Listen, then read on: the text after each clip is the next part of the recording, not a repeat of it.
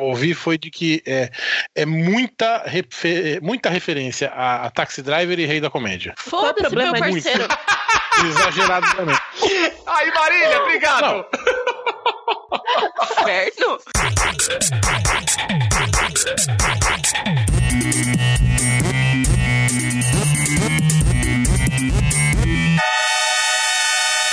Luzerlândia.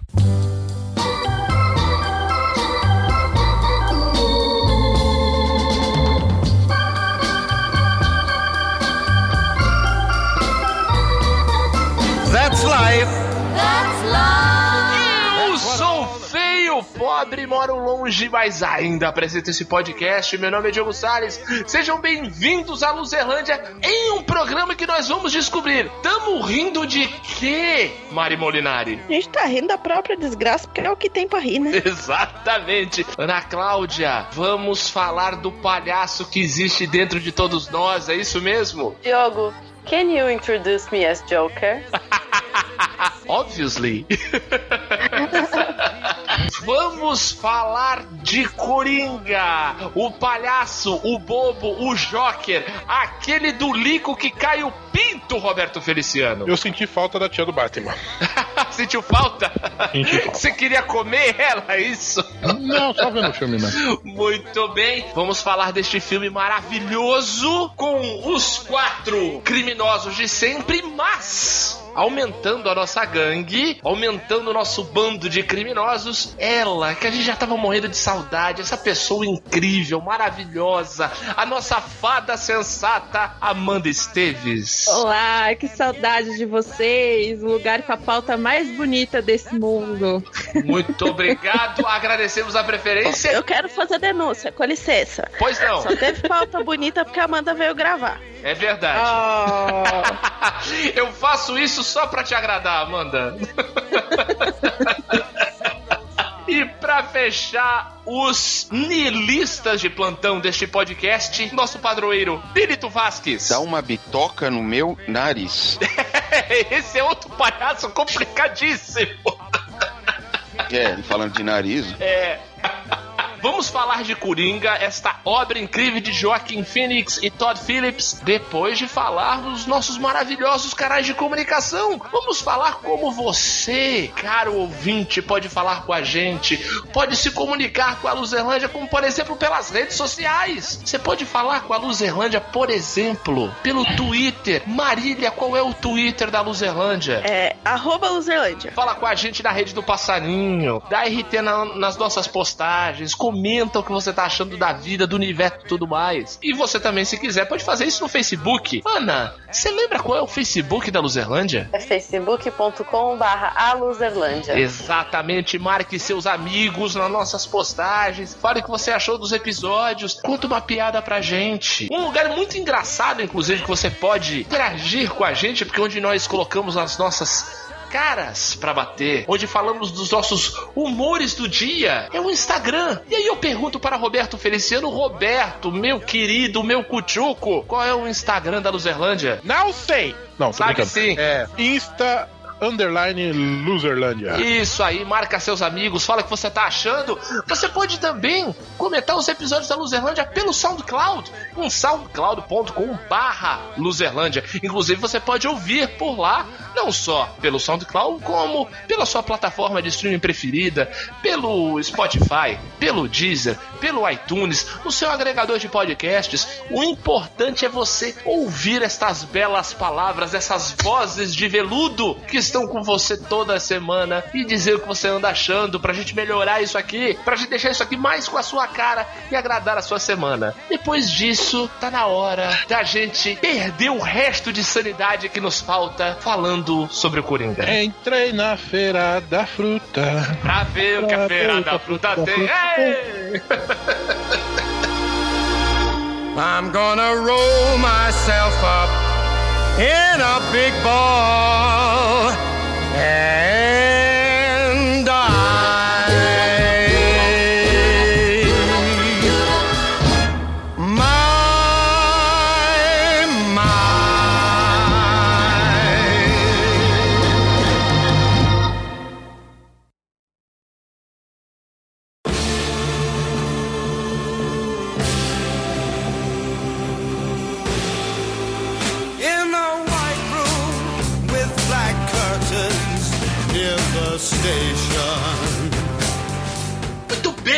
bem, bem, bem. Já dizia um outro palhaço famoso aqui no Brasil. Vamos rapidinho, só para introduzir um pouco o assunto. Vamos falar do Coringa em si, né? Do bobo, o que eu brincadeira, o bobo palhaço Joker. Porque, é, assim, eu acho que a, a maneira como esse personagem foi apresentado no filme pra gente mostrou, ficou bem evidente a riqueza de versões.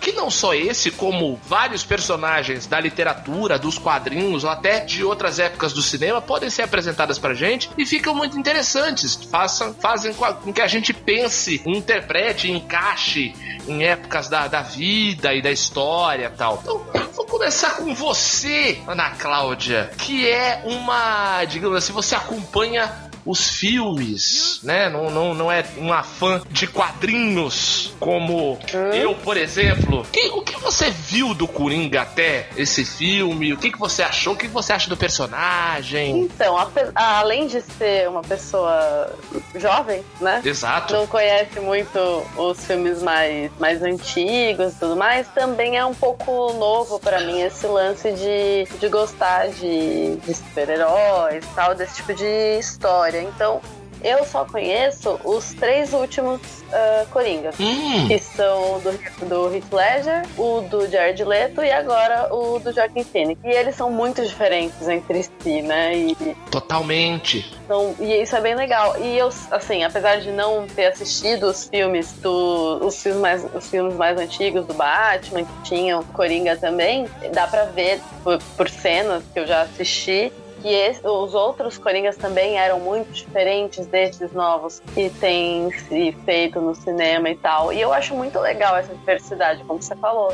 É Uhum. muito legal ver que um personagem é, ele é tão tem- ele é tão profundo que você consegue explorar ele de tantas formas diferentes, sabe? É, mas eu tenho a impressão de que tem uma galera que não consegue compreender isso. Não Sim. sei se vocês também têm essa impressão, mas tem gente que critica, que reclama que vão fazer mais um filme com o mesmo personagem. Ah, que mas tá muito diferente das outras versões que já fizeram.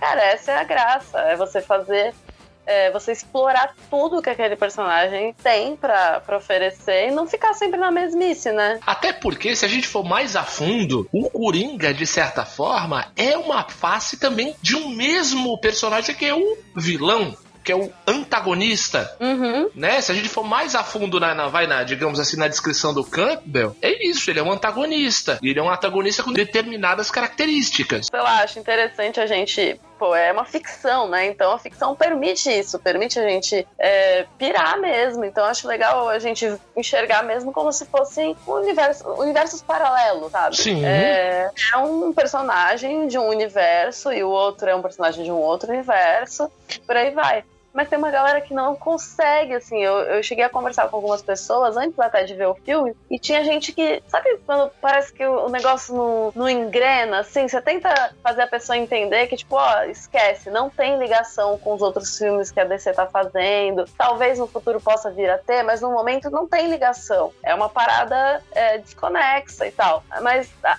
tem gente que não consegue, não consegue enxergar, não consegue entender isso, sabe? Já dizia aquele ditado, né? Quando um dedo aponta pra lua, o sábio olha pra lua, o idiota olha pro dedo. Exato, exatamente. É, o o lance é esperar a galera ir no cinema, assistir e dizer o que, que achou, se curtiu, se não curtiu, independente da galera entender ou não a proposta, né? Enfim. Amanda, e você? Como, como é a sua relação? Você que é a nossa especialista em DC Comics. Quem sabe eu chego nesse patamar um dia, né? Mas, assim, é, eu fui uma dessas pessoas que torceram o nariz quando saiu a notícia de que sairia mais um filme do Coringa. Porque depois da experiência com o Jared Leto, é, ficou meio difícil, assim, sabe? Não tinha como digerir um outro filme sobre o Coringa de novo, e depois dessa experiência ridícula, e tinha aquela história de que sairia filme dele com a Arlequina, e aquela romantização idiota que fizeram em cima do personagem. enfim. Sim, sim. É, eu fiquei muito desgastada com isso, mesmo mesmo com o Phoenix, mas principalmente por causa do Todd Phillips, porque pra mim ele era o cara só de se beber não caso e eu não botava nenhum tipo de fé nesse homem. no- Isso é uma parada que daqui a pouco, quando a gente for falar do filme, É, então. eu ainda tô com a minha cara no chão. Mas com o personagem nos quadrinhos em si, apesar de ter lido muitas coisas em que, e principalmente visto a animação, né? Ele é uma coisa totalmente diferente nas animações da DC também. Dublado pelo grande Mark Hamill. Exato, é totalmente diferente. Mas o que mais me aproximou do personagem foi uma história do Grant Morrison, que é o Asilo Arkham. Hum. E o Coringa, ele tem justamente essa. Não só ele, mas a história em si é uma coisa muito mais psicológica. Eu sou suspeito pra falar do Grant Morrison. O meu personagem preferido foi o, foi o personagem que ele renasceu, que é o Homem-Animal. Eu não, não tenho o que Meu, falar é do muito Grant difícil Morrison. esse homem.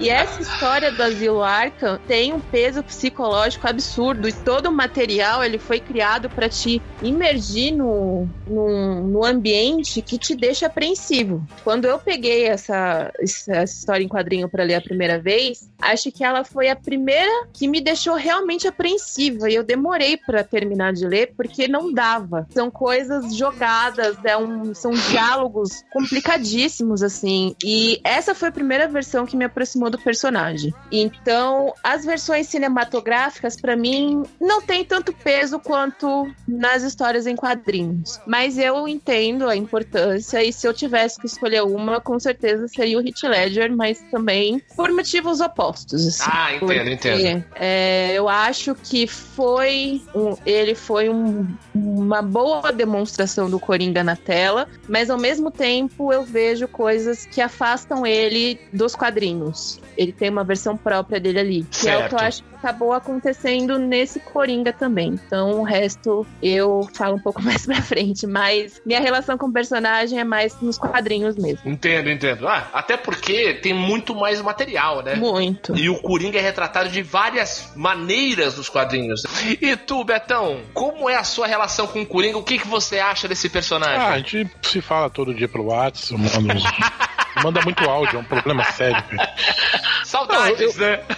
É, esse DDS. Cara, eu vou dizer que ele não é meu, o meu personagem favorito do Batman, do, do- o inimigo do, favorito do Batman. O Certo. meu inimigo favorito do Batman é o, o, o Charada. Hum. Mas assim, eu- minha, minha primeiro, meu primeiro contato com o Coringa foi, se eu não me engano, assim, na, na revista mensal do, do, do Batman, né? Aquela do formato americano que saía no começo dos anos 90. Nossa, lembro, lembro. Eu tenho até alguns aqui. E, assim, o- o meu primeiro contato com o Coringa mais adulto, digamos assim, foi Asilo Arkham, que é toda desenho é todo estilizado, é um desenho bem difícil assim de, de você identificar contornos certinhos assim. E, e eu, eu, me- eu me atraiu isso, esse lance da estranheza no, no traço, né? Aí eu fui pegar uma outra mais séria, assim, mais adulta, assim, só o Cavaleiro das Trevas mesmo, depois, assim, né? Certo, É, certo. Que tem aquela icônica cena dele, dele vendo a notícia da volta do Batman e, e ele saindo do estado catatônico, né? Voltando ao normal, é muito foda, muito foda, muito foda. E, e todas aquelas. é, morte em família, né? A morte do. A morte do. Do Robin, do Jason Todd, que é a ótima. piada mortal.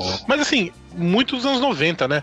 Depois eu parei de ler muito DC, assim, e. e- Entendi. Mesmo quando eu voltei agora aos quadrinhos depois de adulto, eu mais relia Marvel do que outras coisas, assim. Benito, e você, meu querido? Bom, todo mundo aqui sabe que eu não sou um, como vocês, um cara que se, que se, que se mergulha no mundo dos quadrinhos. Eu não sou um leitor assíduo de HQ, desconheço os universos tal, de histórias em quadrinhos de heróis tal. Inclusive, eu não assisti, desde, vai, se você pegar aí, foi, acho que 2000, o filme do Homem de Ferro, que iniciou essa saga de filme de herói insuportável, foi em 2000 e Oito. de lá pra cá, né? Foi muito, foram muitos. Eu acho que eu assisti só o Homem de Ferro, Guardiões da Galáxia, que foge um pouco, né?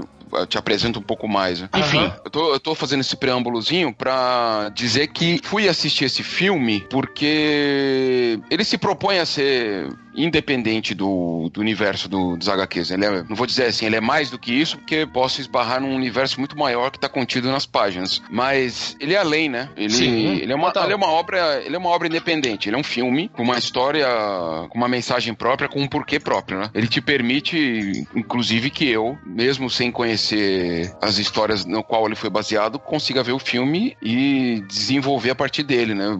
Camadas para além ali do, do, do, do espectador. Eu acho que. E aí eu vou falar, nesse primeiro ponto, sobre o que eu vi do, do Coringa nos filmes que eu assisti. Né? Certo. Que eu acho que, pelo que vocês também falaram aí sobre, o, sobre as HQs, que exploram histórias distintas e versões distintas do mesmo personagem, eu acho que as versões do cinema também exploraram versões possíveis do, do Joker. E igualmente boas, tá? Por exemplo, eu adoro a versão do Jack Nixon. Eu adoro. Entendo. É diferente. É muito diferente. A proposta é diferente, né? Uhum. Estaria mais perto de um palhaço de circo nosso aqui do Brasil, né? Um Certo. Mambembe, né? O cara, o cara performático, aquela coisa que é a cara do Jack Nixon, né?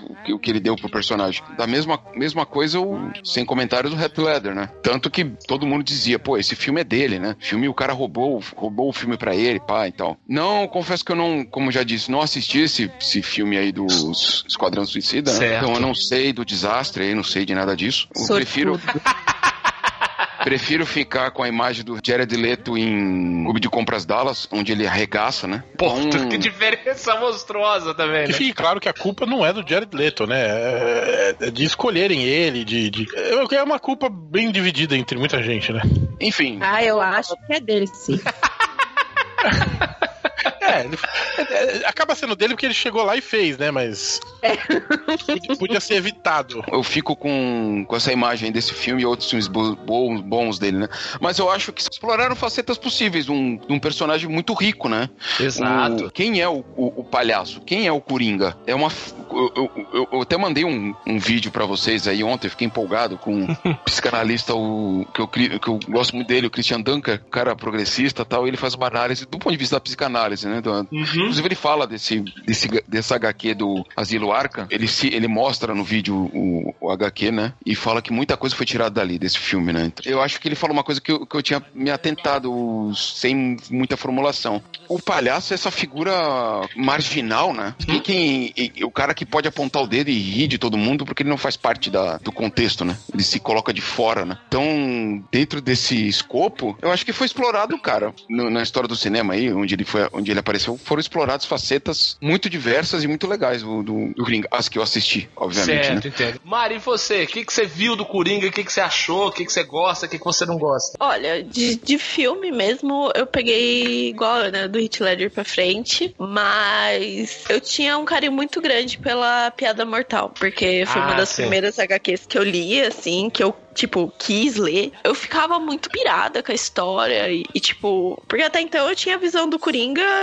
personagem pronto, né? Uhum. Lá ele meio que dá uma história de origem. Só que quando anunciaram o Joaquin Phoenix, eu fiquei com o cu na mão. Eu falei, vamos fazer a piada mortal live action, vai ficar uma bosta. E não, nada encaixa com nada, porque, sei lá, embora eu acho que ele tenha muita cara do Coringa, eu não acho que batia com o Coringa da piada mortal, que era uma coisa que na minha cabeça batia mais visualmente com o Jared Leto, mas sem o Jared Leto no caso, porque a personalidade dele pra mim pode jogar fora. Não, totalmente descartável. É aquela história, quando a gente fala, por exemplo, do- dos últimos Coringas que a gente teve, o querido do meu coração é o Creed do The Office fazendo o papel de Coringa. Porque perto do Jared Leto, ele dá um pau. Inclusive, também é o preferido do Pablo Vilaça, né? Ah, é? não sabia dessa. Era- É, ele colocou o, o Heath Ledger, o Joaquin Phoenix, o Mark Hamill, o Creed, o primo dele vestido de Coringa, qualquer outra pessoa vestida de Coringa e o Jared Leto. Ai, meu Deus. Muito bom, muito bom. Olha, eu vou, eu vou falar que assim, Coringa eu acompanho, eu falo, desde pivete. O Benito falou do Coringa do Jack Nicholson, eu vou até antes. Eu, um dos, o primeiro Coringa que eu vi é o César Romero. É o da Feira da Fruta, meu. que o pessoal hoje conhece como Feira da Fruta. Eu conhecia como a série passava no SBT. Acho que até o Jack Nixon meio que se baseou nele, né, pra fazer o. Porque, por incrível que pareça, tanto o, o Coringa do César Romero como o Coringa do Jack Nicholson, eles conversam mais com as, as primeiras histórias do Coringa, do início do, do Batman, que era o palhaço do crime, entendeu? E aí, com o tempo, os roteiristas foram brincando mais. É que eu falo, porque é um personagem riquíssimo. Então, ele, ele cabe em interpretações mil, inclusive a do Jared Leto. Que eu falo, a gente não curte, porque acho que não é muito feito pra gente. Ele tem um desenho muito adolescente de ser, muito videoclíptico, digamos assim. Mas videoclipe bosta, né? Sim, mas é, mas é coisa de, de adolescente, Beto. A gente não é mais adolescente há muito Um tempo. videoclipe do Paralamas de sucesso. A impressão que eu tenho é que o Coringa do Jared Leto é aquelas versões do Paraguai que você compra o Super Heroes Big Alliance. E aí vem o Coringa do Jared Leto, um Hulk, uma Tartaruga Ninja, um Power Rangers e o Super-Homem. Tudo junto falando que é a Liga da Justiça, né? muito bom, muito bom. Ah, A tinta vai saindo na tua mão, né? Eu Exato, entendo, e eu aí no entendo final você descobre completamente. que era só um policial pintado por cima, assim, de qualquer jeito, com esmalte. É isso aí. É isso aí, é isso aí. Não, eu entendo completamente, assim, totalmente assim a- o que as pessoas desgostam, tudo. Eu, eu, eu tento pelo menos ver um lado palatável em cada um deles, assim. Eu acho que são versões. E eu acho muito legal um personagem tão rico ter tantas versões, tanto no, no cinema, na TV, quanto nos quadrinhos. Nos quadrinhos tem versões mil, né? É, até nas animações que a gente tava falando aí, eu recomendo muito a galera ver as atuações do Coringa nas animações, principalmente do Bruce Timm, com essa dublagem do Mark Hamill. É incrível. Eu tava falando na saída do cinema pra galera aqui que, assim, a risada do Coringa demoníaca que o Joaquin Phoenix faz é a mais próxima do terror que passa nos quadrinhos a risada dele. O mais próximo disso até então, quem tinha feito foi o Mark Hamill Sim. nas Sim. animações. E nos games também, viu? Nessas últimas séries de jogos do Batman, Asilo Arkham, Arkham Knight, Arkham Origins. Pra mim, eu acho o Coringa um dos vilões mais interessantes é, que, que já, já escritos. Por conta dele ser, digamos assim, tão fácil de se fazer versões. O Coringa é um tipo de personagem que aceita quase tudo. Desde o, da versão é, é, brega, é, videoclíptica do cinema, como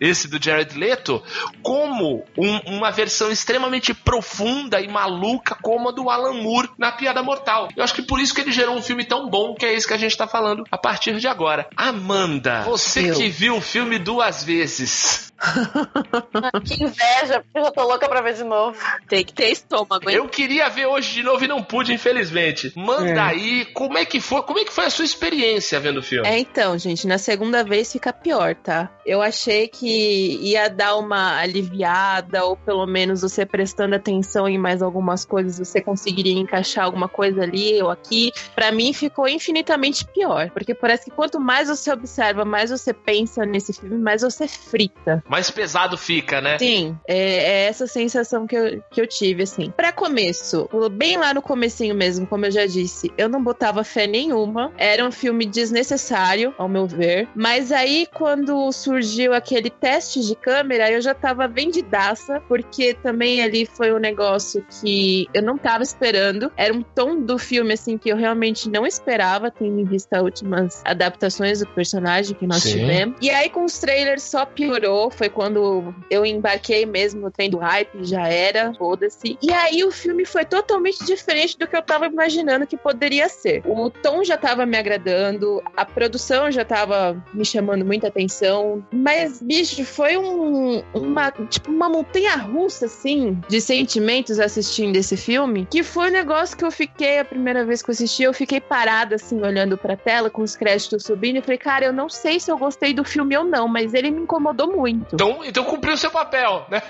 Foi a mesma sensação. Foi a mesma, a mesma reação que eu tive. O Exato. companheiro da Mari me perguntou: você gostou? Eu falei, cara, eu acho que não. Não, peraí, eu não sei, não sei mais.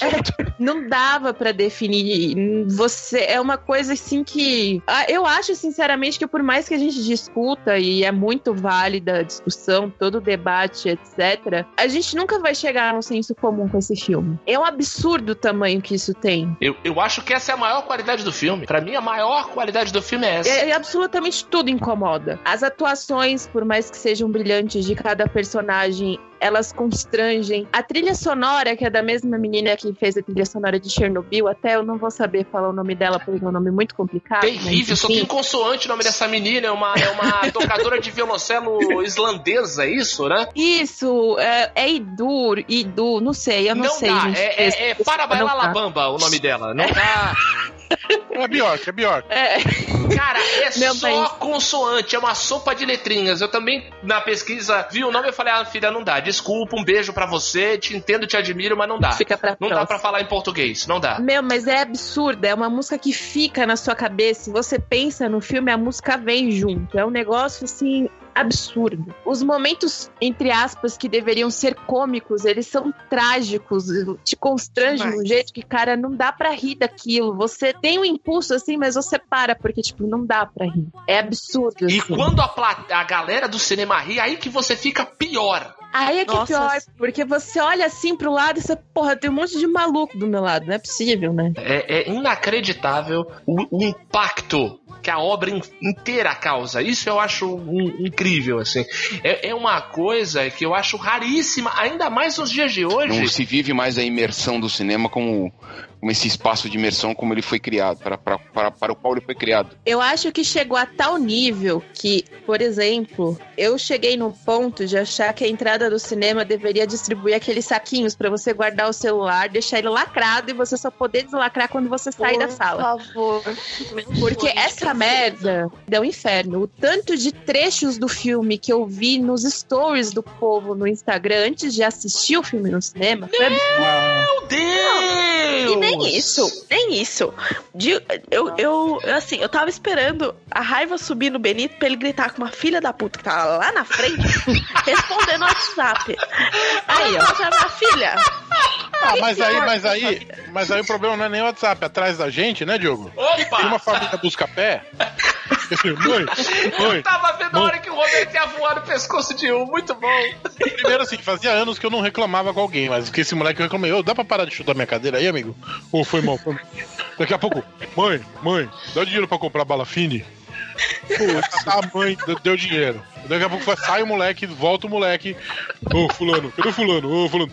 Não, teve uma hora que ele perguntou, cara, o- o- logo no começo eu vi que ia dar merda quando um falou assim pro outro: Fulano vai ficar como quando aparecer a Arlequina? Aí o outro Ah, falou assim: mano. não Caralho, não tem? Não, pô. Aí a mãe, no meio do filme, vocês querem ir embora? Cara, isso tudo Ah, alto. não, mano. Isso tudo alto.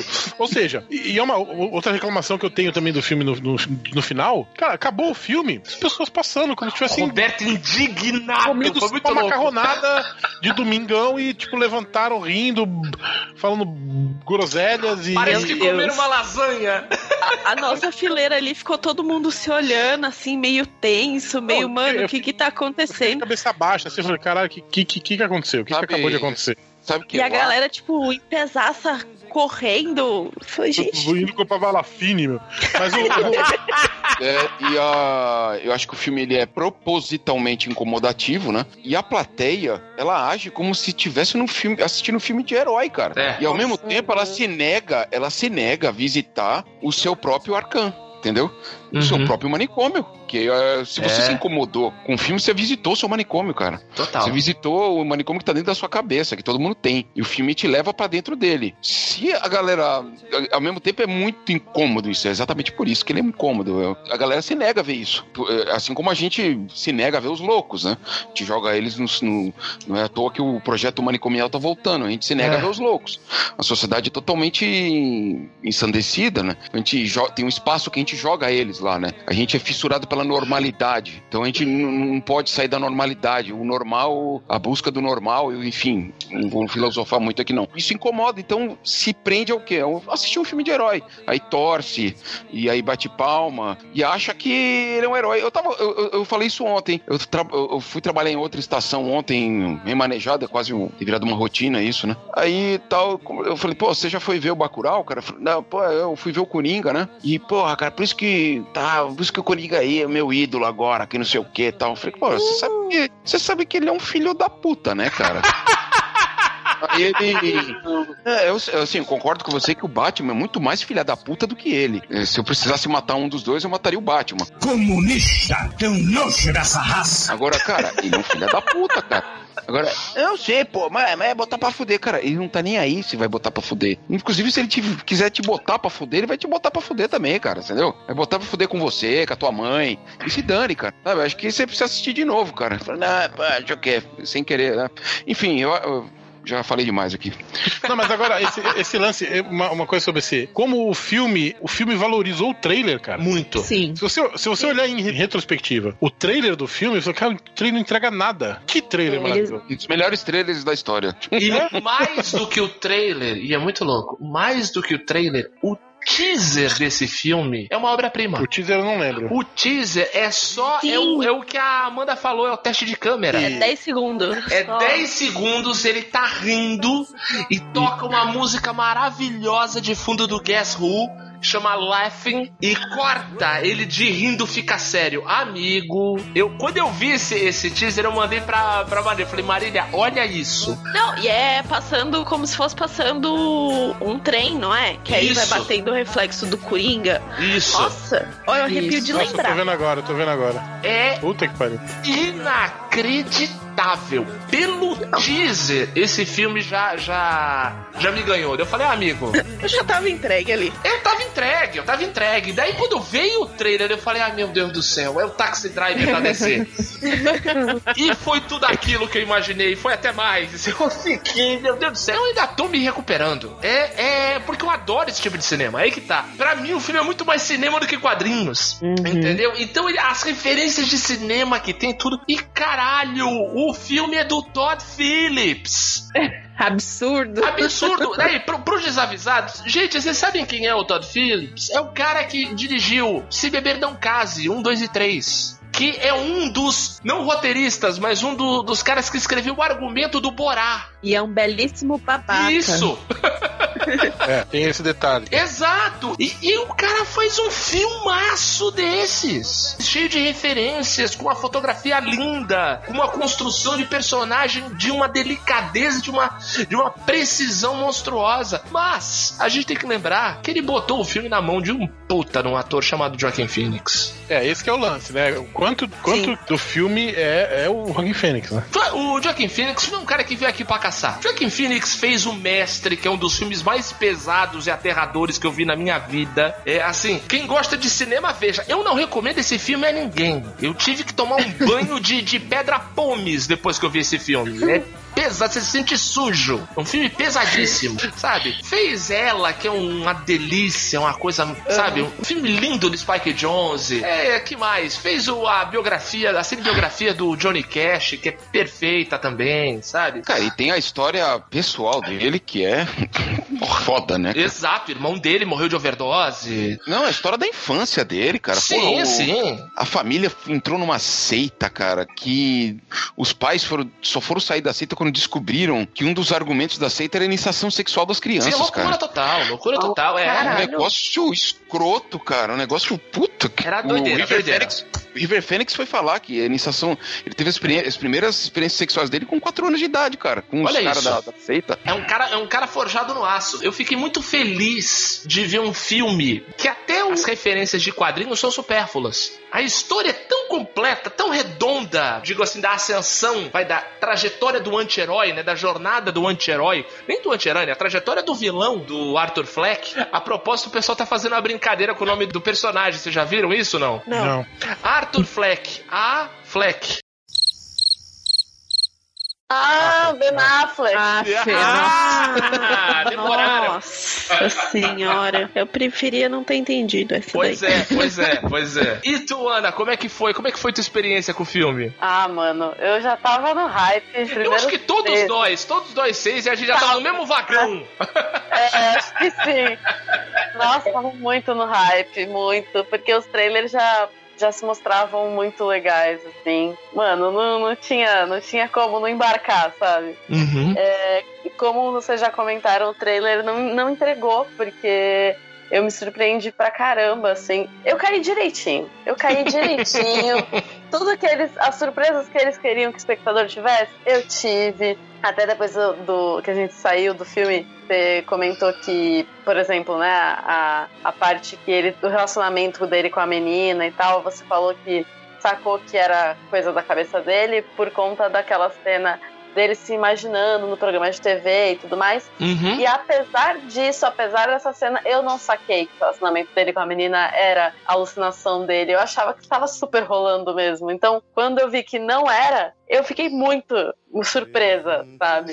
o fato da mãe dele, eu, eu pelo trailer, né, eu acreditava que a mãe dele ia morrer é, de morte natural e tudo mais. E como eu curto ver os trailers comentados pelo Jovem Nerd, eu acabo embarcando na ideia dos caras, né? Tipo, eles vão Ah. comentando. Eu acho legal que eles, eles comentam umas coisas, uns detalhes, assim, muito. que a gente às vezes não percebe. Tipo, até do jeito dele correr, sabe? Quando ele Ah, tá sim. correndo. A diferença dele correndo no começo, daí depois no final, ele descendo a escada, né? Sim, mas, por exemplo, dele correndo no sanatório, quando ele rouba aqueles documentos, que ele corre com o pé muito alto e ele tá com um sapato normal, mas como ele tá acostumado a correr com um sapato de palhaço, Isso. cara, é, um- é, sabe, uns detalhes assim que você para pra pensar, caramba, o ator pensou nisso, sabe? É muito incrível, assim, é muito E, foda. e percebeu como tem cena dele correndo desesperado no filme? Várias, várias situações. Muitas, muitas situações. Né? Começo do filme, daí depois quando ele pega os documentos, daí depois do, do- dos tiros dentro do metrô. Sim, o que ele mais faz no filme é correr. É, em, em desespero. Ele tá se procurando, né, cara? Isso, ou Sim. fugindo. É, É, é a mesma todo. coisa. É, é isso que é foda. Isso que eu achei de, de poético pra cacete na imagem do filme, né? Mostrar esse desespero, essa corrida de si ou pra si. Gente, posso botar meu monóculo também e fazer minha observação aqui de, de cineasta, Manda. de palpiteira? Fazer que nem a observação da Chiquinha no Chaves. Posso fazer uma observação? Ela levanta e dá uma olhada assim. Eu todinha.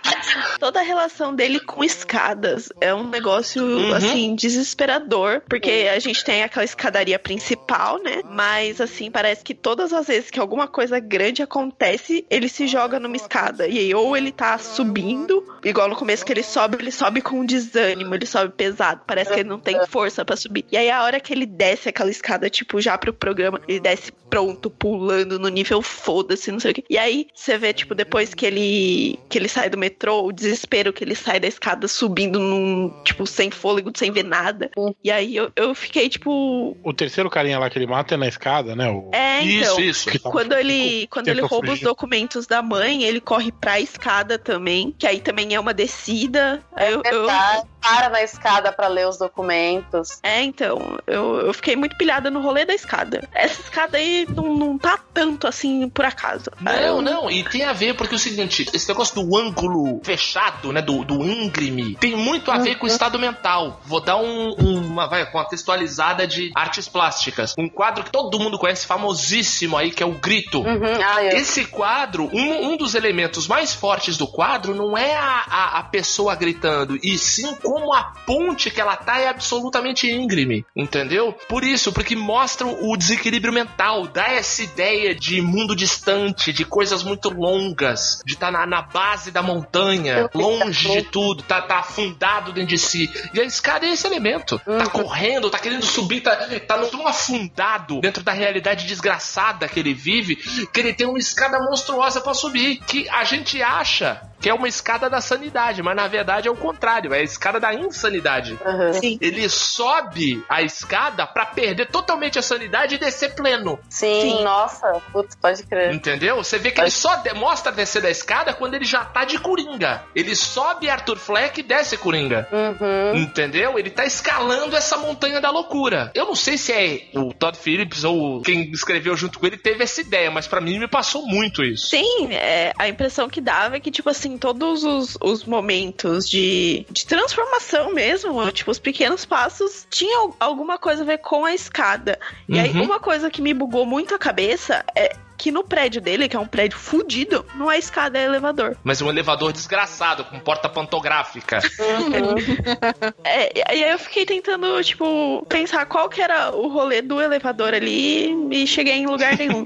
Mas eu queria fazer uma observação sobre as minhas impressões, primeiras impressões sobre o, fi- o filme e expectativas. Manda. Eu tava lindíssima, sentadíssima no trem do hype ali, com a mochilinha no colo. Aí a impressão que eu tive é que veio a internet, me deu uma surra e me jogou e falou assim: esse filme é pra incel, não é pra você. Aí eu já fui com um ranço, com um ranço. Eu falei assim, eu não quero ver esse filme, porque esse filme vai ser uma bosta, que vai ser pra bater palma pra incel, e eu não tô afim disso. Esses caras vão pegar essa porra desse personagem, vão cagar no pau. E aí eu falei assim, não, Marília, mas tem Rockin' Phoenix. Algum, algum tipo de esperança tem que ter ali. E aí eu fui. As minhas expectativas que estavam no teto estavam ali ao romeno. E assim, eu acho que eu fui surpreendida ainda mais. Porque o filme foi passando e eu, eu ficava assim, mas, mas onde que o povo tá achando isso? Cadê o, o, os tal dos Exatamente. incel, essa merda? Aí eu falei assim, a galera só abraçou o filme, jogou o hype em cima, se apropriou do rolê e falou assim, essa, essa porra é nossa. Eu falei, essa porra é nossa, caramba. Então, então assim, eu queria mandar os incel a merda e depois agradecer eles, porque ficou muito melhor pra mim o filme. É isso. Não, mas é, é- é por aí mesmo, porque assim, de incel, esse filme tem um monte de referências e outra. Um filme que retrata um criminoso não está aprovando um criminoso. Sim.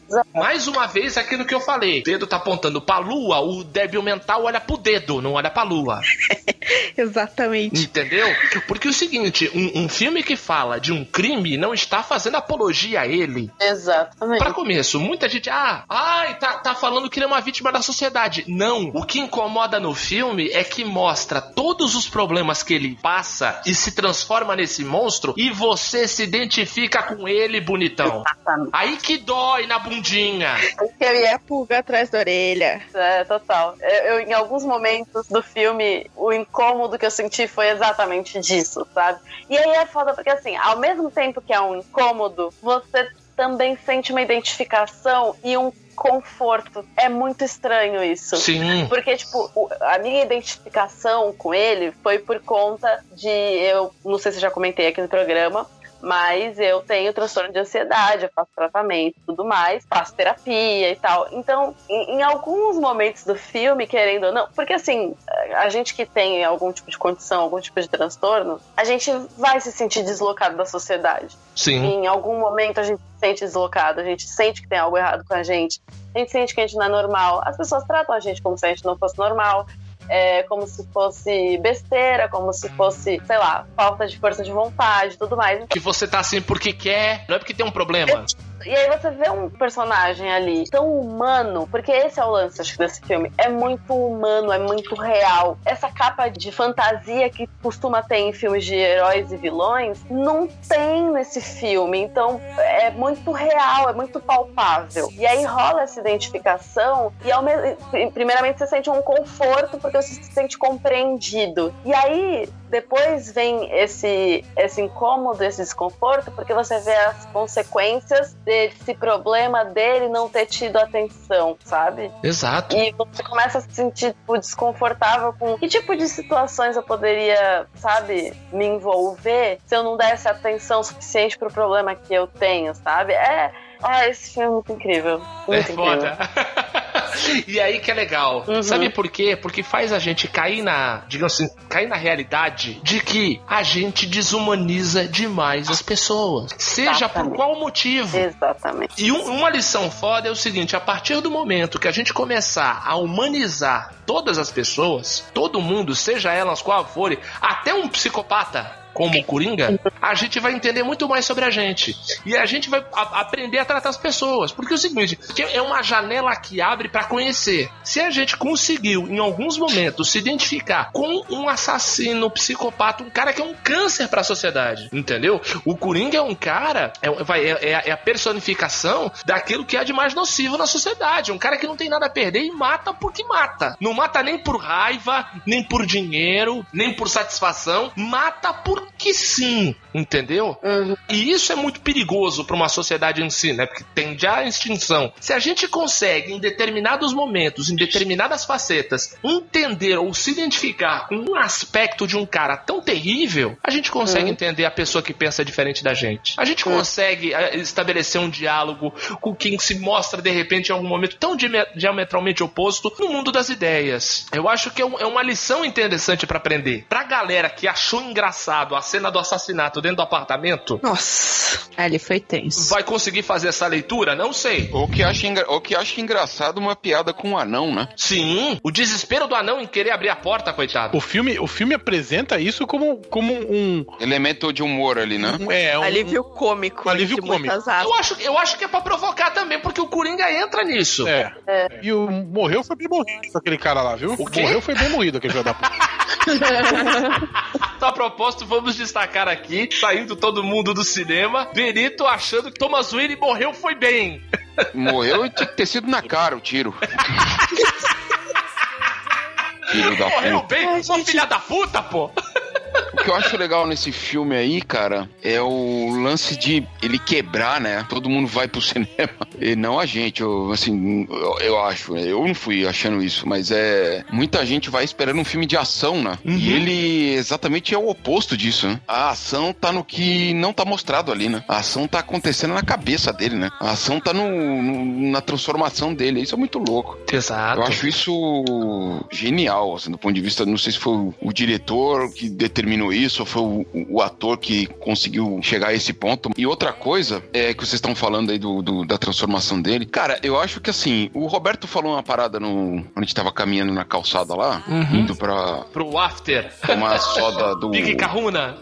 Ricaruna, o, o, o lance de que, pô, não, ele só quer plateia, ele não tá afim de. Ele é um, um, um artista frustrado que quer plateia. É Sim. isso, mas também é o fato de seguinte, cara. é, tem dois momentos no filme que ele demonstra uma parada que é o seguinte: quando ele chega pra assistência social, fala, você não me escuta, saca? N- Ninguém me escuta. E- Ele se percebe o seguinte, cara, eu não existo. São dois sentimentos que universalizam É. o nosso sentimento, porque eh, isso acontece com todos. E isso, no nosso mundo contemporâneo, é cada vez mais verdade, cara. Na, na exata proporção de que as pessoas querem ser vistas cada vez mais, serem ouvidas cada vez mais, ninguém é mais ouvido, ninguém é mais visto. É, é todo mundo cada vez mais anônimo, dentro desse universo de, de ego e narcisismo, cara. Então, é, é, n- pra ele é o contrário. Ele, tipo, eu, eu só quero existir, cara. É. É, é, Eu não sei de onde eu vim. Cara, o cara, a origem do cara tá num manicômio, bicho. E é indefinida, mesmo assim é indefinida. É indefinida, cara. E, e eu, eu só quero ser visto. E ele, o que, que ele faz? E aquilo, e isso é muito legal é, de se observar. Pra você ser visto e escutado nesse mundo, você precisa reinventá-lo, cara. Ele inventa o mundo dele, cara. Isso. Ele cria o mundo dele. Assim, o filme termina numa revolução, cara, em chamas. A É. cidade se levantando. E ele sendo visto, nos braços do povo, cara. Ele tá assim, pouco se fudendo pras causas de que, é, assim como eu falei pro cara lá na bilheteria, pouco se fudendo pras causas, pra causa de todo mundo que se levantou, né? Ou seja, mas o sentimento que fez as pessoas se levantarem foi esse, assim, essa merda toda, cara. Tudo isso aqui tá uma merda. Pô, o cara deu um tiro na cara de, de três ricos aí, tecnocratas, malditos aí e tal. Vamos se levantar junto com esse cara, velho. É, um cara que matou a própria mãe. Sim, Então, o louco é isso. A gente, ah, um- um- claro, é,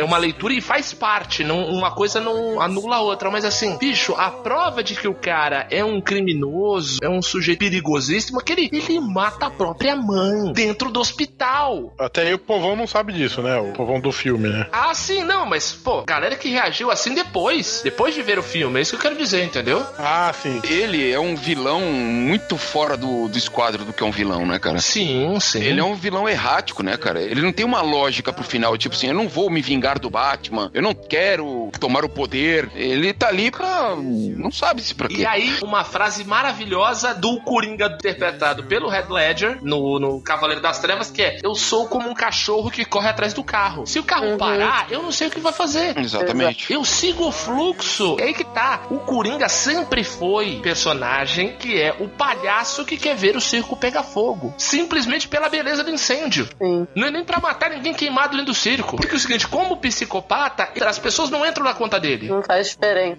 Passam a não entrar, né? Exato. Quando ele se transforma, que são os, são Os os, pontos de vi- os é. pontos de viragem do filme, né? Um deles é quando ele se liberta, não, não queria usar a palavra liberta, mas quando ele, mas quando ele sai do mundo imaginário que ele estava criando para se para suportar a crueza das coisas, que Uhum. é a- o, o encontro com a menina, é a- ele tá no programa, ele é uma Uhum. forma de suportar. Eu, cara, não no nível obviamente dele, mas eu consigo suportar o cotidiano hoje em dia, cara, criando um país que não existe na minha Uhum. cabeça. Eu vivo em Pindorama, cara, onde os índios tomaram o poder, cara. Então eu vivo nesse país. Eu, suporto imaginando tudo. Tudo que acontece ao meu redor, eu interpreto num, num romance épico que eu tô escrevendo na minha cabeça.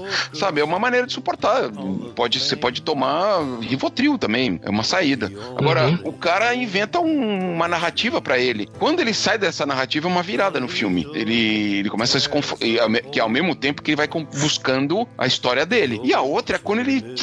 Uma frase dele no filme fala, cara, eu achava que essa minha risada era involuntária, mas eu vou aceitar essa risada, porque eu vou rir disso tudo, cara. Sabe? Eu vou rir dessa Exato, merda, Exato. da tragédia que eu vou criar. Muito legal esse elemento, esse elemento da risada ser uma doença, né? Não sei se vocês repararam, ou se foi só uma impressão que eu tive, enfim. Quando ele é realmente quem ele quer ser lá no final, no programa, enfim, ele não dá uma risada dessa em momento algum. Exato. Ele controla a risada. Perfeito. Exato. A risada é controlada. A, a risada dele é do próprio desespero, né? Você vê Exato. que quando, quando a mãe dele fala lá, ai, eu sei que vocês encontraram meu filho amarrado no ar-condicionado, mas eu nunca ouvi ele chorar. E, e você pode ver no próprio filme, ele, em vários momentos, ele, ele ri quando ele tá desconfortável, quando ele tá é, é, mal com a situação. Por exemplo, quando ele tá brincando com a criança no ônibus, que a mãe da criança repreende ele, ele começa a rir descontroladamente, porque ele, poxa, ele só tava brincando com a criança, ele ficou incomodado com aquilo. Quando fazem piada do anão também, ele Não, ri e... parece que ele tá rindo da piada, mas não, é porque ele gostava do anão e ele sabe como é ser motivo de piada o tempo inteiro. A relação dele com, com o molequinho, ele- eu acho que o desconforto dele vem de, tipo, ele perceber que a mãe tá defendendo o moleque de um estranho. Uhum. E aí, é, é, tipo, querendo ou não, isso é um puta gatilho. E aí, a forma dele reagir isso é, é com a risada. Que, por sinal, é uma risada, assim, bizarra. Que no começo eu ouvia a gente rindo da risada e eu ficava, meu Deus, o que, que, que vocês estão fazendo? E- porque, assim, é, é apavorante, é, tipo, angustiante. Não, e outra coisa, né? Ele não mata qualquer pessoa num, num programa de auditório. Ele mata, ele mata um apresentador de TV, de um talk show, que na nossa sociedade, ou naquela sociedade que ele tá retratado como parábola do que a gente vive, é o gerente da normalidade. Tipo, É. ó, isto, isto aqui tem que ser ridicularizado, isto aqui tem que ser aceito, é o porta-voz da normalidade. Cara, ele apaga o cara ao vivo. Ele ali foi o seguinte, ó, acabou, mano. Normal, e o puta que pariu, que seja. Toma na cabeça, cara. Entendeu? Bem que ele podia ter ido no The Noite, né? Mas tudo bem, deixa pra lá. Ah, e, outra e outra coisa. outra coisa que eu achei do caralho, cara. E aí eu, eu- eu lembro que você, Diogo, falou isso na saída do cinema. Não, não, falou isso no corredor enquanto tava todo mundo esperando pra assistir o filme. A gente tava Isso, falando. e a gente falando do filme alto pra caralho, meu Deus do céu, É, a gente mas também. A galera na fila e a gente lá, porra, por que aconteceu isso, aconteceu aquilo? E aí o. Três e é sem uma- noção. Eu não sei se foi exatamente por esse escopo que você falou, mas, cara, é de novo aquela Nova York decadente dos anos 70, né? É a mesma do Taxi Drive, é a mesma do rock, é Uhum. aquela, aquele ambiente que é exatamente o que nós estamos vivendo agora, né? É os Estados Exato. Unidos em degradação, né, cara? Exato, não, mas Gotham foi criada e pensada exatamente nessa Nova York dos anos 30, pós-crise de 29. Repete nos anos 70, né? Exato, exato, é cíclico, não tem jeito. é muito foda. E aí, Benito, legal você falar disso, porque daí a gente já pode passar pra esse outro bloco do programa, que é o seguinte, que eu acho legal a gente colocar na balança. A gente já, já falou aqui que muita gente foi pro cinema esperando um filme como Cavaleiro das Trevas, Sim, sim, Liga da. Justiça, filmes de ação. E se deu de cara com. O que eu falo? Apesar de todos os apesares que a gente viu das declarações do Todd Phillips, é um filme de arte. O que, que ele falou? Não, porque o Todd Phillips falou que foi fazer o Coringa porque ele tava cansado de receber crítica das comédias dele pelo politicamente correto, a cultura do woke culture. Digamos assim, ele foi falar, ah, eu fiz o Coringa porque o mundo tá chato, digamos assim. Ah, pô, o cara fez um golaço e falou de tantas outras coisas. É o gol. então ele fez, ele fez o gol do Ronaldinho Gaúcho contra a Inglaterra, né? Mirou numa coisa, acertou em outra, é isso aí. incrível o cara fazer um filme assim nessa, vamos dizer, má vontade e acertar tão tanto, né? Tão incrível, né? É, é, é muito É, louco. Ainda bem, né? Bom, melhor pra gente. sobre esse embate de ser mais quadrinhos, cinema ou essas coisas de super-herói, etc. Eu entro até na questão da produção, mesmo rolando umas notícias aí recentemente de que o Scorsese saiu da produção pra se é, entregar mais no, no filme dele, da Netflix, que sai Ah, agora, que é o irlandês. Ah, meu Deus, tô E desesperado ver. também entra naquela polêmica dele ter metido o pau nos filmes da Marvel. Gente, ele não tá errado, assim. Não, E é verdade. Coringa é um filme que tem muito do dedo dele. Por mais que ele Nossa. não tenha terminado a produção, é muito dele ali o tempo inteiro. Sabe? Desde aquele comecinho ali, que surge aquelas letras garrafais Sim. com, com Coringa no chão, estatelado ali por trás, viu aquilo ele todinho. Nossa, demais. Demais. Cara, emociona muito. E eu fico muito feliz por um filme desse. Ter a oportunidade de sair do papel. É. Por- até pelo babaca ter, do Todd Phillips ter brigado tanto, como ele falou, pra esse filme sair. Agradeço a ele por causa disso. Porque a gente precisava de um filme assim. É Muito. interessante quando a gente pega uns personagens de quadrinhos que podem é, oferecer esse tipo de profundidade, a gente traz mesmo para um lado humano. Porque Coringa ali é só a carcaça do Coringa mesmo. Exato. Eles pegaram a carcaça dele, um pouco da personalidade, desenvolveram ele todinho na forma humana puríssima ali. Ele é um produto do subdesenvolvimento humano e social por completo. Total. Ele, é, digamos assim, ele é, uma, ele é um sintoma da doença. Eu acho que é isso que deixa o filme bonito. Não deveria ser, mas ele acaba sendo bonito por causa disso, porque ele é mais cinema do que quadrinho, do que essas coisas de super-herói que a gente tá acostumado a ver. E que se você for ver também as coisas, o alarde que fizeram em cima do filme, cara, tem filme de super-herói aí que é muito mais violento do que esse filme, ninguém fala nada, sabe? Absurdamente. Nossa, pelo amor de Deus. qual é a diferença nisso? Na bobagem, pode, liberada, assim. Vamos estragar a cabeça da galera com qualquer porcaria e beleza. Aí quando a gente Perfeito. traz um assunto desse tipo de peso, nesse tipo de abordagem, tá errado?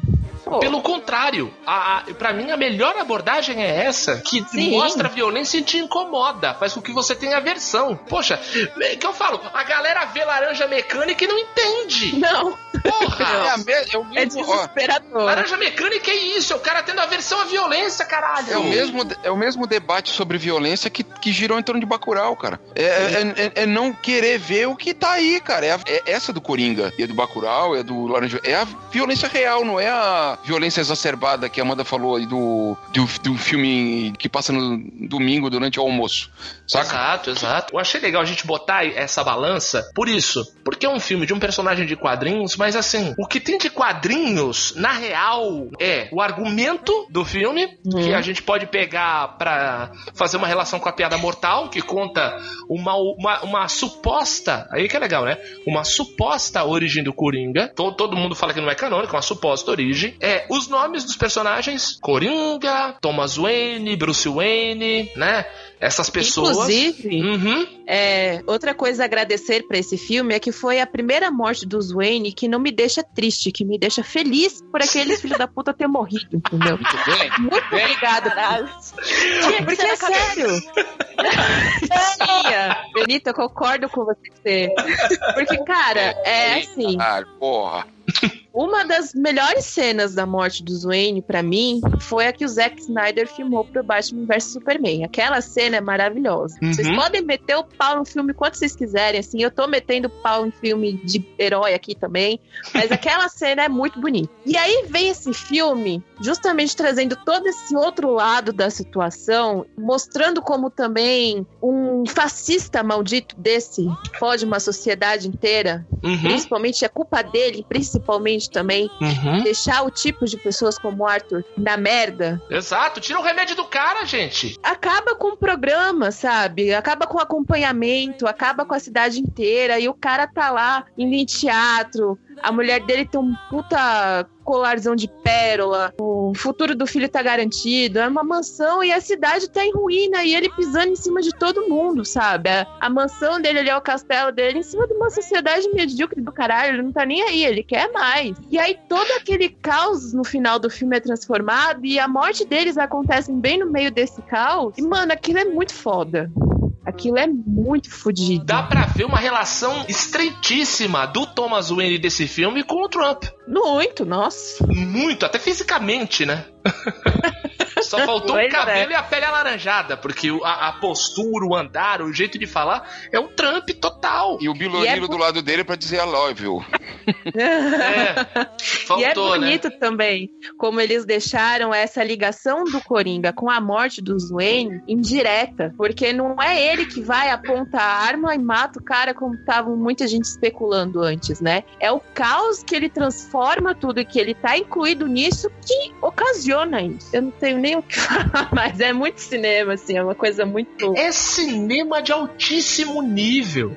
Porque a gente viu um montão de referências a filmaços como Taxi Driver, Rei da Comédia, o, o próprio Uma Noite de Crime, que é aquele filme lá da, da Noite de Anarquia, lá dos caras colocando as máscaras. Sim. Sabe? Desejo de matar, né? Que eu achei, eu achei muito interessante esse, esse negócio do fazer justiça com as próprias mãos. Fazendo, botando, porque é o seguinte, o Desejo de Matar foi um filme extremamente catártico nos anos 70 e depois teve a refilmagem que foi um grande flop, ainda bem, com o Bruce Willis, que é o cara que pega o revólver e vai matar os assaltantes na rua. Coloca quem tá fazendo isso é um psicopata, gente. Uhum. Entendeu? O, o, o, o cara que mata o- os outros no metrô não é o, o- arquiteto que teve, teve a casa assaltada, que é o caso do Desejo de Matar. Não.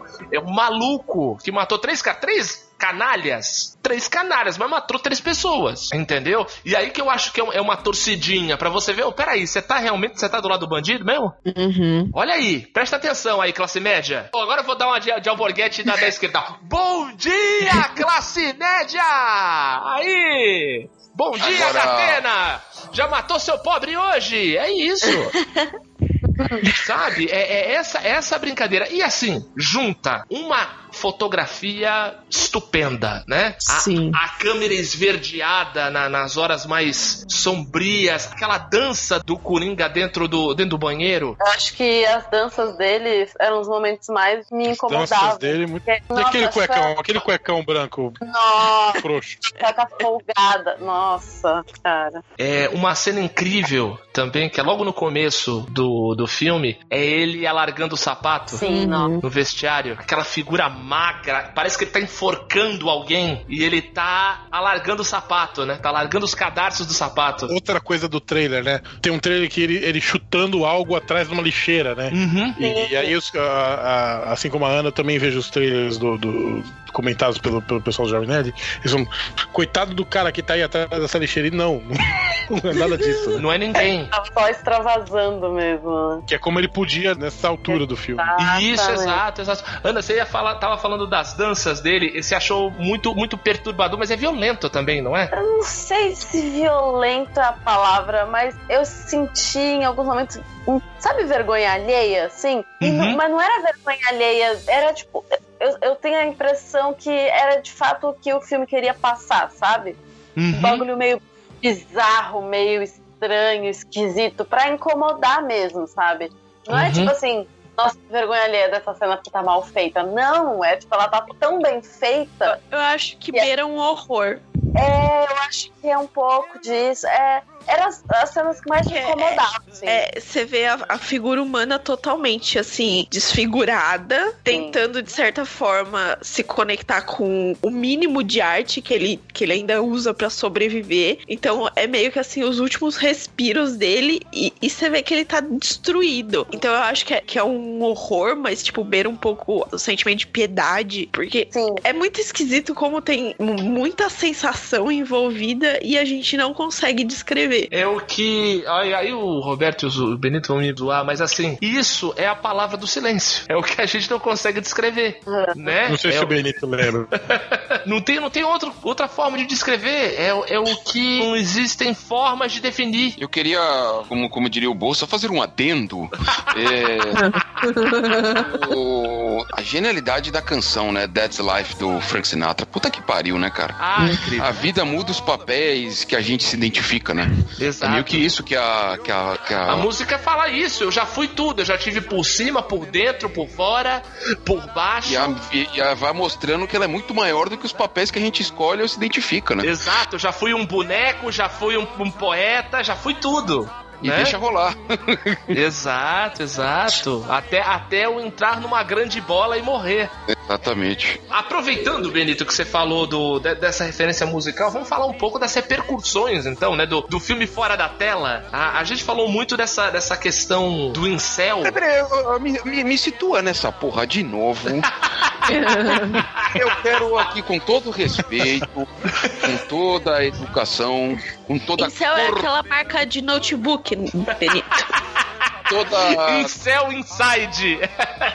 toda cordura que me é, que me é peculiar. Eu, quero, eu quero entender isso daí. Vocês aqui estão nesse mundo. O que é incel? Não, não, não. Vocês Incel, in- Mas, mas assim, É. existe abstêmio militante, é isso? É quase isso. Não, não é aquele militante. Ele bota nas mulheres a culpa por ele ser um celibatário. É um tipo celibatário involuntário, né? Então ele sim. Punheteiro, é isso? O, o resumo é. Não, não, não, não, não é, não é que Ele é. questão de ser punheteiro. Ele deixa toda a culpa para as mulheres de ser um virgão. Isso. Toda a culpa, porque mas a mulher não tem culpa nenhuma, cara. Exato, mas é porque é o seguinte, é um movimento basicamente misógino, entendeu? É uma pseudo-ideologia, é uma capa em volta da misoginia e da autopiedade. É, o virgão que diz. É, É o cara que merece ser. porque- É o cara que merece ser empalado em praça pública. É só Não, isso. e, e- e- e tem, e tem. Não, Benito agora lembrando o outro chá, o xará italiano dele, vai. além de misógino, tem um, um ego filho da puta aí que é o seguinte: é, eu sou um homem mal- e que se você não quer, se você não enxerga isso, você é Não é digna. um ser inferior, você não é digna, assim. Ai, isso meu também. Deus do céu.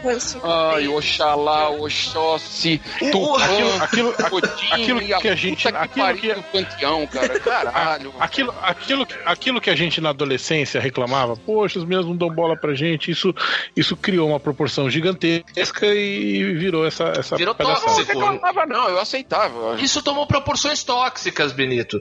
O que era simplesmente ficar É. chateado, chateado por não ter um amor correspondido, que é da vida. Então existe essa subcultura de falar que os tempos de hoje, as mulheres não são isso. Então, mas assim, o louco é que todo esse papo não tem absolutamente nada a ver com o filme. Porque toda a psicopatia do Coringa e tudo que se fala, todas as lou- as loucuras que a gente vê, uma das poucas coisas que não tem de ruim que é retratado no filme é essa misoginia. Exatamente, até porque ele imagina estar com uma mulher no filme, Não, cara. mas isso os incels também imaginam. Ah, tá.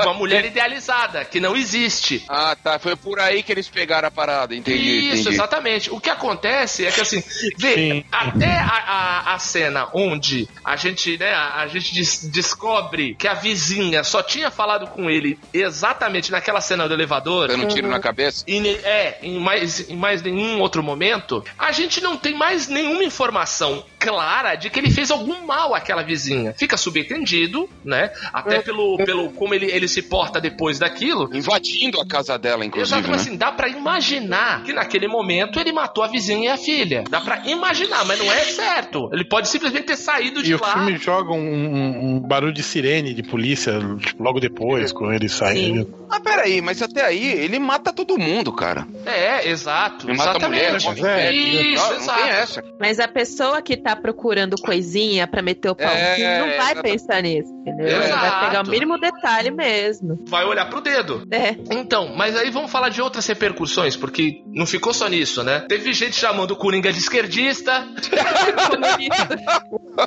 claro, ó. É claro que eu chamaram de comunista, é Claro, claro. claro. Uma, um- uma reclamação que eu ouvi foi de que é muita referência a, a Taxi Driver e Rei da Comédia. Foda-se, meu problema é parceiro. Aí, Marília, obrigado. Inferno. Vai se fuder. Ó, ó, eu gosto de Star Wars, mas eu vou falar. Os caras estão fazendo o mesmo filme de Star Wars faz 15 anos e ninguém reclama. Fala, não, é, é fanservice, é referência, porque a gente tem que criar em cima da Não, é- referência que a gente. Não, Ah, vai a merda. essa, essa galera que eu ouvi, eles reclamam no caso, mas enfim. é, O lance é. Ô, Roberto, você tá precisando trocar é, seus podcasts. Eu entendo a reclamação, assim, porque assim. Eu entendo e discordo, porque eu acho que é o seguinte, essa galera viu pouco filme, tem muito mais referência do que eles conseguem pegar. Tem, tem, tem, tem, tem. Mas, Chamou de sei lá, é- é- é- eu entendo. eu entendo. Ah, mas eu sou. Eu entendo a reclamação. E, e embora assim, eu pense igual a Marília, foda-se. foda-se. Me entregaram um produto bom. Eu só quis jogar na roda, entendeu? Não, Essa- tá essa certo. Tá certo. Não, são os absurdos que estão falando. Como que é, ah, é um filme vitimista. Sabe? Pô, Essa eu não ouvi, vitimista. ah, não. Mas tá. dá pra entender, mas dá pra entender onde eles vão buscar. Já, já começou a aparecer no Facebook de vocês mensagens motivacionais com a foto do Coringa do filme? Nossa, Ah, vários. Pelo amor de Deus. Eu teve uma maravilhosa que a Marília compartilhou esses dias aí de uma empresa usando a foto do Coringa pra falar de corporativismo, alguma coisa assim, né, Mari? Peraí, que Você eu lembra acho dessa que Eu foto? vou ler pra vocês aqui, ó. Meu, é um absurdo. Tem aquela que cena do. Coringa forçando o sorriso no começo do filme, certo? E aí a frase é: Quando ninguém mais te Hum. sorrir, sorria para si mesmo. Quando ninguém mais te elogiar, então se elogie. Não cabe às outras pessoas mantê-lo encorajado. Isso é o seu papel. O encorajamento Ai, caralho. deve vir de dentro, tá? Arroba conceito de valor. Claro. Pois é. Sensacional. Viu algum absurdo desse aí, Ana? Cara, é, eu vi um, um cara, eu não sei se, se é o mesmo que a Marília comentou aí, mas um cara que ele dá uma palestra, é, um coach, né, claro. Claro, como não? Foto gigante assim, do Coringa, mas é o Coringa do, do Jared Leto, né? Ah, é, Pior ainda, maior bosta. falando que todo empreendedor é um pouco psicopata, alguma coisa assim, sabe? Aí eu tenho que concordar com eu tenho que Todo concordar. empreendedor é bipolar. Todo empreendedor é bipolar. bipolar. Aí é diferente. Todo empreendedor é bipolar. E aí, tipo, caraca, o que que você tá falando, amigo? tipo, sabe? Escuta, escuta o que você tá falando. Pois é. Um minuto, escuta um segundo que você tá falando. Cara, é absurdo demais. Pelo amor de Deus. É foda. Eu queria é foda. fazer um parênteses aqui. Até o Coringa da série Gotham, que é uma bosta, é melhor que o Jared Leto. Muito obrigada. Eu ainda não vi. Aí você me magoa porque eu gosto muito dele. Então, por isso que eu digo, até ele é melhor que o, que o Jared Leto. Porque ele tá na série Gotham, que é uma série que é uma bosta. O problema foi o, Opa. Mas ela gosta da série, Mari. Você não prestou foi atenção. o até ele. Foi Amiga. Vamos colocar assim: até uma coxinha de queijo vestida de coringa deve ser melhor que o Jared Leto. Tava demorando, né? Tava demorando. Pelo amor. A gente vai falar de Coringa e o Roberto quer colocar a coxinha no meio. Roberto, você Exatamente. tá com vontade de comer coxinha? Sobe pra Jundiaí, a gente resolve, não tem problema. Não precisa ficar dando shade aqui no programa, sabe? Tá ficando chato pro pessoal já. Ô Mari, como seria uma coxinha em homenagem ao Coringa? Boa. Cara, vocês me, me jogaram essa daí. Coxinha de chucrute. Não, pô, seria uma coxinha de gorgonzola, que é um queijo meio esverdeado. Se- seria uma bolinha frita no meio e o, e o frango todo espalhado em volta, assim, aberto, como se fosse uma, uma juba de leão, assim, ó. Tempurá. Tempurá. Tempurá, é. É, é uma coxinha invertida. Ah, e, o, e o- e o- e o- Roberto tá falando isso, sendo que ele é, de, de, de comer, tá com vontade de comer coxinha, Mari, sendo que perto da casa dele tem um coxinha no copo, cara. É só ele ir lá e sair com três copos de coxinha no, na É mão. que lá não tem de queijo, né? Aí Esse é o problema. a briga dele é diferente. Oi, gente, falando de responsabilidade, que é essa coxinha de queijo, vocês acham que o filme, ele é de certo modo irresponsável? Porque essa foi uma das questões que eu vi a galera mais debater esses dias. Ah, Tem algo que vocês acham que é irresponsável? Mas, mas Eu é, acho que mas é responsável foda, é porque quem não tem maturidade pra ver um filme no cinema. O, pô, tu- tu- tu- Gol da Marília! o, foda é, o foda é isso. O filme, o filme, um filme, uma obra de arte, ela não tem que ser responsável ou não. Exato, gol do Roberto, tá empatado o jogo. Somos do mesmo time, porra. É, Cara, tô zoando, caralho. E cala a boca, Será? não vou falar de futebol somos- aqui não, hein? nós somos do mesmo time, então tá 2 a 0 que nem o jogo de ontem. Enfim, é, tá demorando. O, o lance é esse. Uma obra de arte não tem que ser responsável. o- Não tem que pegar o consumidor da obra de de arte pela mão e falar assim, ó, vem aqui pra um lugar saudável. É, exatamente. bonitinho, onde você vai ver o filme e só assimilar as coisas legais. Exato. Não. Toma aqui sua bala fine. Ai, Filho da puta. É. E eu acho que o filme só, só gerou esse, essa polêmica, esses questionamentos, porque é um filme bom. Porque Sim. um filme ruim nunca teria gerado esse tipo de questionamento se o filme é ou não irresponsável. Porque filme ruim, É, ninguém se pergunta, sabe, se é irresponsável. Ninguém Filme- falou isso do Se Beber Não Caso, né? Exato. Exato, exatamente, entendeu? É basicamente por isso, porque o filme de fato é bom. Você também acha isso, Amanda? Você perguntou, mas eu queria saber a, a sua impressão. Cara, eu acho que isso é muito particular.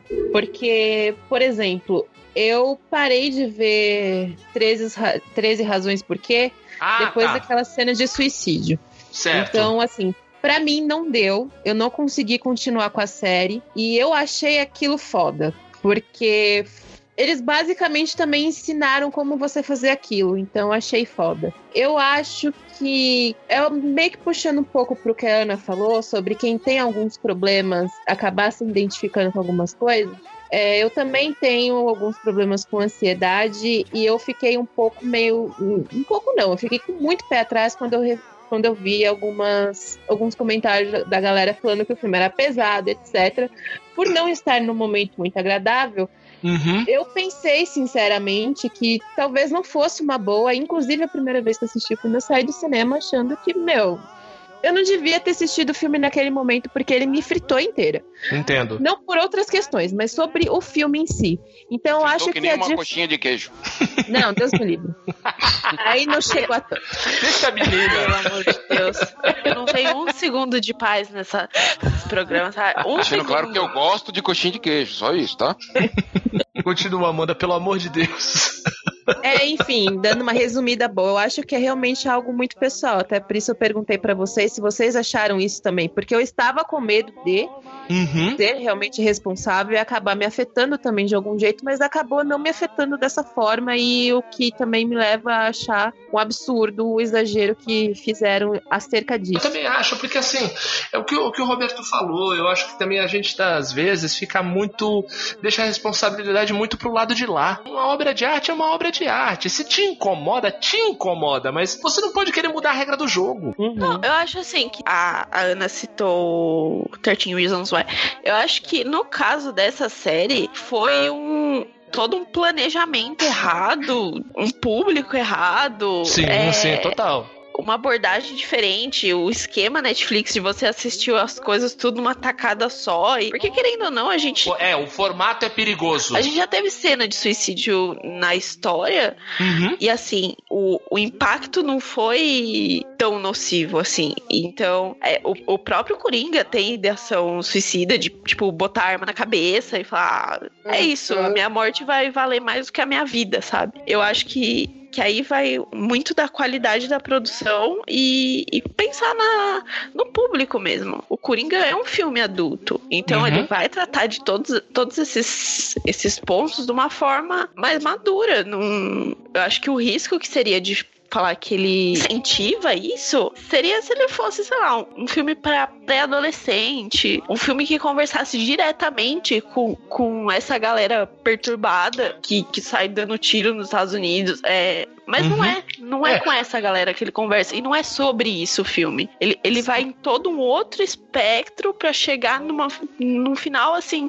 O que ele faz ali tem toda uma justificativa por trás que você enxerga e, e assim. Não que seja válido, mas você consegue enxergar o todo. Não é só o vamos fazer isso porque sim e ponto. E sem contar que, por exemplo, nos Estados Unidos, um cinema que houve um tiroteio em massa, inclusive num filme do Batman, um menino que entrou armado dentro da, da sala de cinema que tava passando o filme do Batman e matou um monte de gente. O cinema não vai passar o filme do Coringa. Eu entendo que a questão é muito maior do que só o filme do Coringa em É, si. porque é que o problema aí é a sociedade norte-americana, não é o filme, né?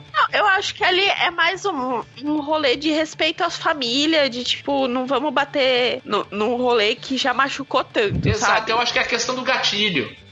Sim, Sabe? sim. Eu acho que, por exemplo, do mesmo jeito que não passou esse filme do Coringa, eu acho muito difícil de passar um filme da Aves de Rapina no começo do ano que vem lá, entendeu? Eu acho que entra gatilho na, na, na- na história. Então dá pra entender, eu acho que a responsabilidade tem que ser dividida nisso, não na produção. Mas pra fechar, vamos falar o que a lição que cada um tirou do filme? Ou a mensagem que o filme passou pra cada um? Porque dá pra ver que um filme desse cumpriu, que pra mim é a principal função da arte, que é fazer você parar pra pensar. Fazer você parar pra conversar. A gente não tá aqui falando esse tempão num papo bom pra caramba. Não quero que termine mais. A gente precisa, senão, começar por Ana Cláudia, querida. Fala aí, o que, que você tirou do filme? O que, que, que o filme falou pra você? Falou pra mim que se os Estados Unidos tivessem um sistema de saúde decente, mortes seriam evitadas, não é mesmo? É verdade.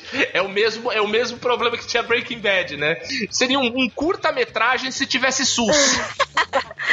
Talvez um média-metragem ali, porque o atendimento é devagar, mas. É. Então vamos torcer pro Bernie Sanders ganhar ano que vem. É, Benito, que- qual foi a mensagem do filme que passou pra você? E a gente é feito de bobo da cor, tira uma piada sem graça, cara. Oh, boa, garoto. Gostei. Caralho, foi bonito aí. Bonito, boa, boa. É, por isso que ele é o padroeiro. Amanda, e você, querida? O que, que, que você tirou de lição?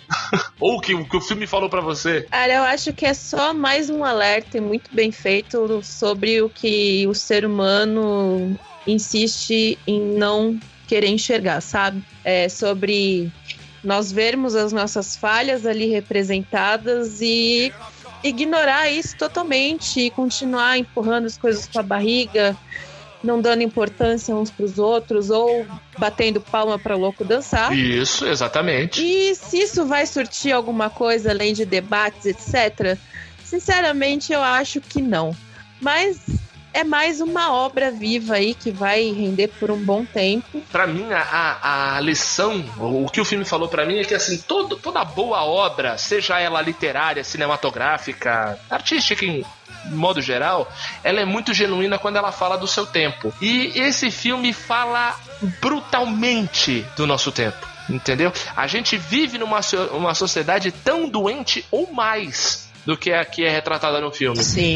E eu acho que é isso que a gente precisa abrir o olho e, e tomar cuidado e olhar a nossa volta. Se a gente não tá com a nossa, com o nosso individualismo, com a nossa agressividade, com a nossa grosseria do dia a dia, se a gente não tá plantando novos coringas pro dia de amanhã. Porque a gente já tá tomando muito tiro de muito coringa que tá na ativa hoje que a gente plantou no passado. Que a gente achou que era engraçado falar, ou, ou dar voz pra esses coringas que hoje estão atirando na nas nossas caras. Isso eu acho que o importante é a gente ficar atento e tentar, mesmo que seja começando pela pessoa que vemos no espelho, ser um pouco mais empático. A gente olhar um pouco pra pessoa que tá do lado, conversar um pouco mais com o vizinho. Pra que ele não apareça todo molhado de chuva chorando na sala de casa. E tu, Marília, o que, que, tu- que, que o filme falou pra ti? Falou que você não pode deixar a pessoa sem os remédios dela, né? Exato! com... Tem que dar o remédio, Rivotril nessa galera, nem que seja no, no- no abastecimento de água. É, coloca na água, vamos, vamos tranquilizar aí. Porque Nossa, o eu ia economizar tanto dinheiro. E isso tem nos quadrinhos, sabiam? Sério, tem uma. a- na história do super-homem entre a foice e o martelo, uma das maneiras que a sociedade fica controlada é antidepressivo no abastecimento de água. Olha aí, que beleza.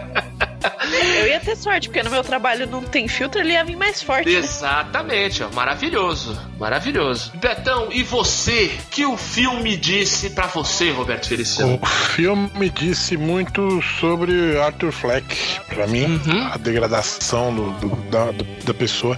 Enquanto você fala é, da gente ser mais empático para Uhum. que não, para que o outro não vá para esse caminho que ele Uhum. foi, né, que tomou, eu me pus muito no lugar do cara que tá nesse caminho de- Sim, de, claro, claro. de rejeição, de, de um mundo onde ele não cabe. Exato. Como o Benito falou, né? A piada é uma piada sem graça, assim. Então, assim, saúde mental não é brincadeira.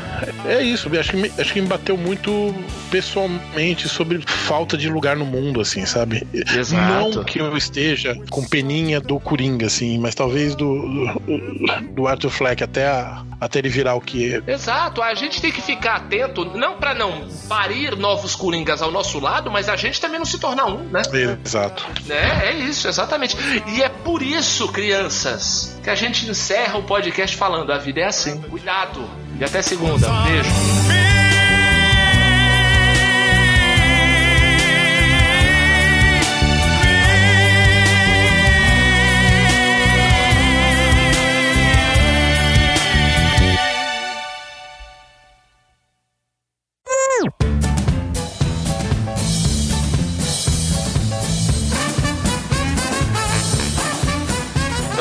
Que o, eu percebi que o Roberto tinha chegado pela bufada dele. Tava com saudade, né, Benito? Fala a real, vai. Não, não, tô não. que sacanagem. Amanda, Benito soltou um pum numa reunião do partido que quase acabou com o comunismo no Brasil. É, Sério isso? O, o Be- o intestino do Benito quase realizou o sonho do Olavo de Carvalho, você acredita? É, foi difícil, foi difícil. Foi difícil pra mim, cara. Eu não suportei o que eu tinha soltado. Imagina os outros. Eu moro na zona norte de São Paulo. Vila Maria? Não, em Santana. É, é, tem civilização ainda. Ele, ele chutou um bairro aleatório. Meu, É na Zona Norte, é na Zona Norte. A Não, Vila Maria é quantos Zona bairros a Norte. Zona Norte tem? Ah, Nossa, tu, vai, tu vai querer sair a, a conta exata? Entra no mapa aí e procura, caralho. Vocês terem noção. Ó, Começou eu, um moro em estranho Belo, casal. eu, eu moro em Belo Horizonte, a Savassi, né? Não. É, É, é- é o único que tu conhece, né, filha da... lógico que é o único que eu conheço, porra. Eu quero dizer que eu acho que a Amanda tá comendo um sanduba e assistindo de noite, porque ela tá muito quieta, velho. Caraca, ofendeu a menina profundamente. Assistindo de noite é sacanagem. Eu tô brincando. eu só tô prestando atenção. Que isso, Nossa, cara? caralho.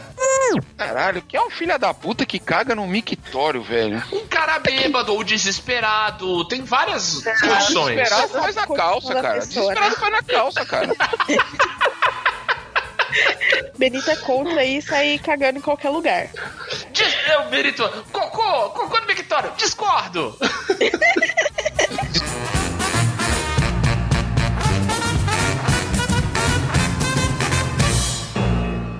Uh, Stadler? Yeah, what? Is that it? Yes, it's over. How'd you like it? I don't know. I slept through the whole thing. Well, you didn't miss much.